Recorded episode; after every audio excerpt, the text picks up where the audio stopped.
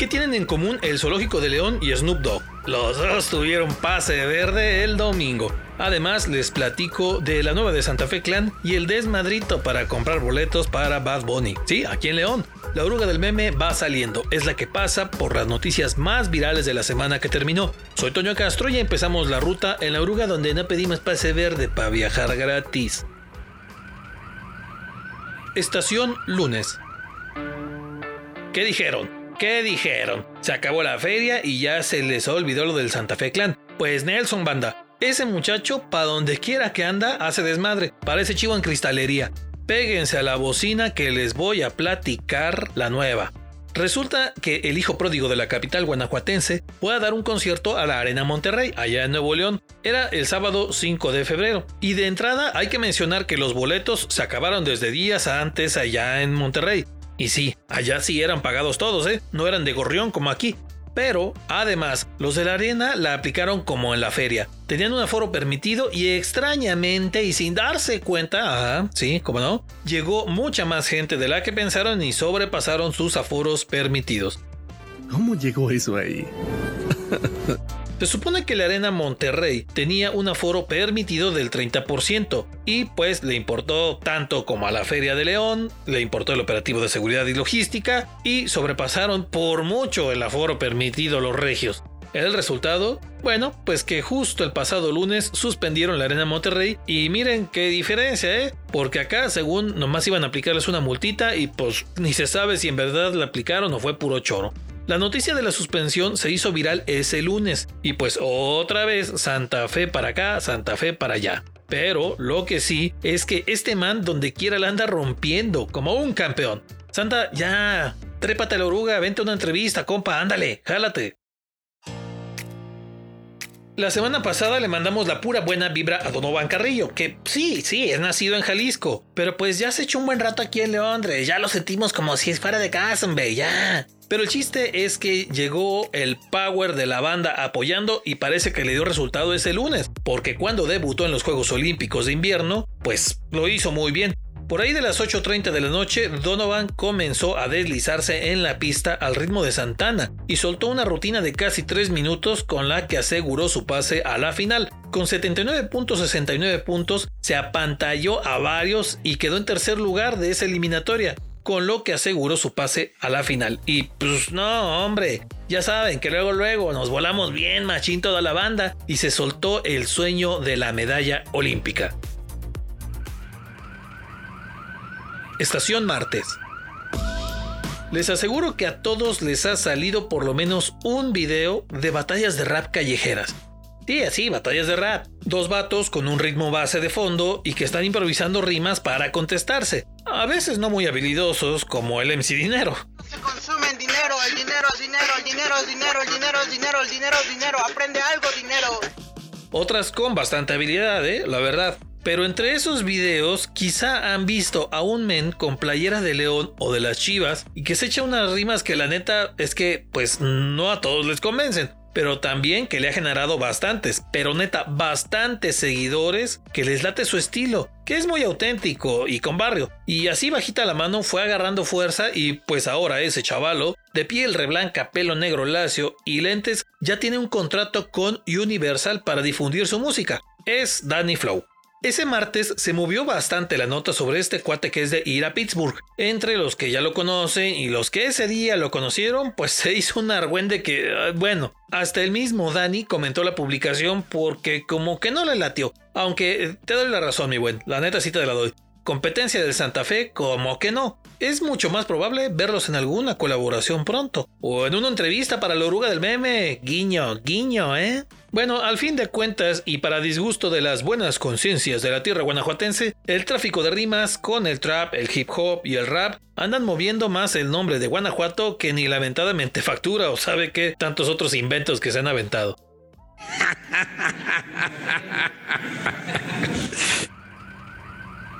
Estación miércoles. Quando se formando horas para a vacuna de Covid.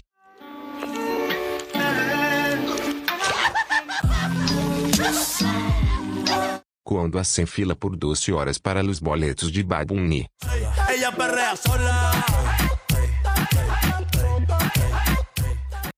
100% real, no fake, confirmadísimo, certificado y debidamente notariado. Ese día una buena bola de chavales y uno que otro no tan chamaco, ¿eh? Literalmente se amanecieron afuera de la Plaza Galerías, nomás por hacer la fila para comprar boletos para ver al tan famoso conejo malo. Hace unos dos años estuvo en León, sí, aquí, en la Velaria, esa donde se arman hasta fiestas de cumpleaños y bueno, todas esas ondas, ¿eh? Y esa vez los boletos se pudieron comprar en el mismo día, ahí, sin problema, luego, luego. Pero el puertoliqueño ya trae una fama muy, muy cañona y solo tendrá cuatro conciertos en todo México. Y el miércoles vendieron los boletos para verlo en Monterrey. Varios se pusieron vivillos y se dejaron ir al único punto de venta de León, bueno, punto físico, ¿eh? porque había en internet. El chiste es que ahí se aventaron hasta 12 horas de fila en la madrugada para conseguir los mentados boletos. ¡Nah, hombre! Y además, así que digas, ¡qué baratos! Uy, pues no. Se vendieron casi puros VIP y andaban por los 9 mil pesos. Agréguele que todavía tienen que armar como irse a Monterrey y dónde quedarse al acabar el concierto y bueno, una lana que se van a reventar. Y eso que hay crisis, ¿eh, banda? Imagínense. Ese día por fin llegó la prueba final para Donovan Carrillo en los Juegos Olímpicos de Invierno. Fue día de buscar su medalla y lamentablemente no se pudo pero quedó entre los 25 mejores patinadores artísticos del mundo. Casi nada, ¿eh? Casi nada. Y tomando en cuenta que era el primer Sí, primer mexicano que disputaba una medalla en esa categoría y quedar en esos 25 mejores, pues suena a que le iba a llegar más apoyo, ¿no? Pues sí, güey, no mames. Pues no, porque según las nuevas reglas de operación del Programa de Cultura Física y Deporte para el ejercicio fiscal de 2022, solo podría acceder a una beca de 6 mil pesos al mes en lugar de los 37 mil pesos que tenías. No, le hagas, no, van, sacas más en un crucero. La neta es una mamada esto, güey. Pues, ¿qué les digo? Pero bueno, afortunadamente hay unas letritas chiquititas que hablan de excepciones que se pueden evaluar y poder seguir apoyándolo. No sean manchados si tienen paro, lo hizo bastante bien, caray. Estación jueves. Se conocieron desde hace unos 15 años, pero como que se cayeron mal. Luego de unos 10 años se agregaron en Facebook y estuvieron mensajeando un tiempo, y pues ahora sí se cayeron mejor. Entonces, para febrero de 2017, empezaron a salir y un mes después decidieron ya ser novios. Y bueno, ya no se caían tan mal. Seis meses después de andar, decidieron empezar a vivir juntos. Y así se aventaron casi tres años cuando decidieron casarse. Pero, pues además de la pandemia que lo evitó, había un leve requisito que se tenía que cumplir. Y bueno, ese pudieron dejarlo de lado en 2021. Para ser más exacto, en diciembre de 2021. Y ese jueves de la semana pasada, por fin se pudieron casar. ¡Qué romántico! Sin pedos puede ser una de esas historias que escuchamos el 14 de febrero, ¿no? Pues es la historia de Edson Solís y Luis Torres. Sí, les acabo de contar la historia de la primera pareja de mismo sexo que se pudo casar en Celaya sin tener que meter una demanda de amparo. Hace dos meses les platicábamos del oficio que enviaron a los registros civiles para que ya realizaran los matrimonios entre personas del mismo sexo sin necesidad de que interpusieran demandas de amparo. Y les dije, no, no van a ir un montón de personas a casarse en friega. Para todos es una decisión igual de seria, ¿eh? Y ya van algunos matrimonios, pero ese jueves sonó bastante la nota de Edson y Luis. ¡Viva la y para que se siguieran retorciendo de coraje las buenas conciencias, ese día de plano se puso arcoíris, porque también se confirmó que este año sí habrá desfile de la comunidad LGBT. Sí, desfile, porque hay carros alegóricos, también hay gente caminando en un grupo grande que camina por una calle, que bueno, básicamente cualquier marcha con ruta fija es un desfile, así es. El chiste es que Ricardo Gallardo y Julio César O'Farrell, los organizadores de este evento conocido como Pride León, confirmaron que este año se volverá a hacer y la fecha para que se arme la loquera será el sábado 18 de junio. Sí, sí, sí, falta un rato pero desde ahorita ya avisaron que se volverá a realizar en su formato habitual, con recorrido desde el Parque Hidalgo hasta el Arco de la Calzada y luego a la plaza principal, así como se hacía antes de que llegara la bendita pandemia. Y ojo, por favor, no más es aviso, no los van a llevar de a fuerza a verlo, no se me estresen, no pasa nada. ¿Alguien, por favor, quiere pensar en los niños? Estación Viernes. En Suecia, el inicio de la pandemia significó un aumento en las ventas de librerías físicas y también en las electrónicas. En México, hasta eso que sí hubo más ventas en libros electrónicos o comprados en línea. Pero para las librerías la situación se puso bastante difícil desde ese 2020. Y un ejemplo muy claro está en León, donde una librería prácticamente llegó a su fin a causa del bendito Chovis. Es la librería Porrúa, que estaba en el Boulevard Adolfo López Mateos, casi casi en el cruce de 27 de septiembre, ahí por la esquina de Miguel Alemán, pues. Durante 17 años, la librería surtió a montones de estudiantes, abogados y lectores, pero la pandemia se las puso muy complicada y a unos meses de cumplir sus 18 años en León, esta sucursal tuvo que cerrar. Bueno, también añádale que así como que, ¡Uta! ¿Cómo leen los leoneses? Pues la neta no. Imagínense, en una ciudad de casi 1.800.000 habitantes, solo había 37 librerías en 2021, sí, incluyendo esta que cerró. Ah, pero eso sí, bares 233. Total, la librería Porrúa fue otra víctima de la pandemia de COVID. ¡Ya basta, Freezer!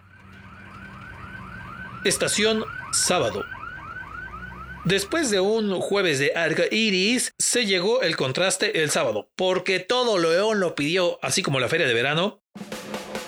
Los grupos Provida regresaron con sus manifestaciones a la ciudad. Esta vez fue con una caravana que salió desde Plaza Mayor y Centro Max, aunque pues así que digan, híjole, eran un montón, pues, pues no, eran unos, a lo mucho unos 50 carros. Y también había un grupo a pie en el Parque Hidalgo y ahí hicieron un paso peatonal, justo en la contraesquina de donde hicieron el paso peatonal de Arcoíris hace un par de años. ¿Coincidencia? ¡No lo creo! ¿Que qué andan reclamando estos cuates? Pues hay una iniciativa que está en discusión en el Congreso del Estado para despenalizar el aborto. Y pues estos grupos tienen el plan de defender a los no nacidos. Sí, neta, así, a los no nacidos. Bueno, imagínense que apenas es iniciativa. Falta todavía que la presenten formalmente como propuesta y que se discuta en el Congreso del Estado. Y les aseguro que ahí es cuando se va a desatar la discusión y manifestaciones con todo. Y por cierto, hablando de cantarse un tiro y todo eso, hay dos situaciones que no precisamente pasaron en Guanajuato, pero que traen un muy buen argüende. Loret de Mola contra AMLO y Belinda y su asunto con Nodal.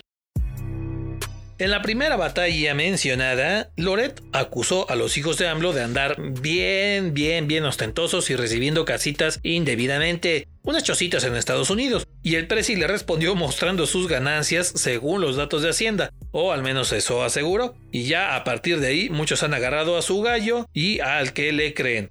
En la segunda batalla, pues el sábado la pareja famosita trenó y se han soltado montones de teorías sobre lo que causó el cortón. Pero, mientras que cada quien ha agarrado a su personaje para consolar, ya sea a Belinda o a Nodal, están causando algo así como la guerra civil de Marvel. Pero ahora, en vez del Team Cap y Team Iron Man, pues ahora son Team PG y Team Loret o Team Bailey y Team Nodal. Bueno, todo un chisme. Ah, veremos qué sucede. Estoy un poco nervioso. Y ya regresándonos por acá a Guanajuato, otra vez la maxi pista de León, Aguascalientes, fue escenario de una tragedia. A 15 días de aquel accidente de peregrinos que iban a San Juan de los Lagos, ahora un automóvil chocó en la caseta que está aquí saliendo de León y esta vez el saldo fue de tres muertos y un herido. Un auto se impactó contra el muro de contención que está en una de las casetas. El auto se destrozó con sus ocupantes adentro aunque uno de ellos salió proyectado hasta la caseta de cobro y otra vez las escenas que se vieron por todos lados estaban horrendas. La neta, sí es de preocuparse qué onda con esta carretera. Si no son los accidentes, son los ratas que andan atracando por ahí, porque sí, ¿eh? Siguen los ratas que ponen piedras en la noche para dañar carros y asaltarlos cuando se detienen. Entonces, ya, hay todo esto y de pilón hay que pagar para pasar por ella. Vámonos.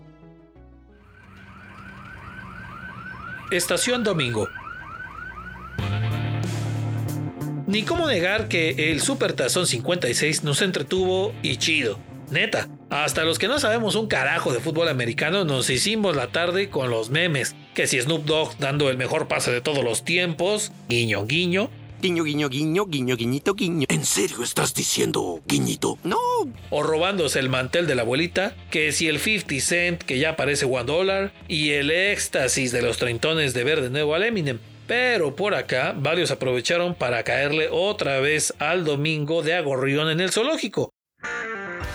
Pero esta vez ya estuvo un poco más ordenado, porque hubo más taquillas y un operativo de tránsito en el estacionamiento y afuera. Y pues muchas familias ya tenían su pase verde. El pase verde es una credencial para entrar de gratis cada domingo y con eso se evitan el asunto de tener que enseñar una y otra vez sus documentos. Para ese pase verde, nomás hay que llevar la INE con domicilio de León si son adultos. Y en el caso de los chamacos, hay que llevar el pagobús de estudiante o la credencial de la escuela o su acta de nacimiento y listo. Con eso les dan los domingos su pase verde para entrar de grapa. Así que ya se la sabe. Para que pueda caer más seguido al zoológico y de gorrión, vayan con su pase verde. No como el que se dio Snoop Dogg, sino otro que pues es un documento nada más.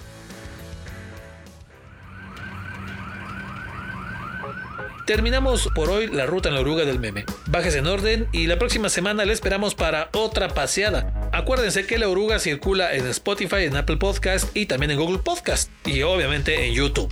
Suscríbanse y ahí cada semana les damos el resumen.